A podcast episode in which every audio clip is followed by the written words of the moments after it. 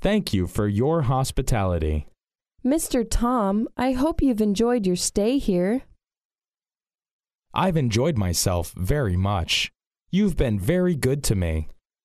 Please come to China again, Mr. Tom. Next time, you should bring Mrs. Tom along. You know you're always welcome here. Maybe you should visit US sometime. It'll be my pleasure to show you around. I sure will. Well, send my regards to Mrs. Tom.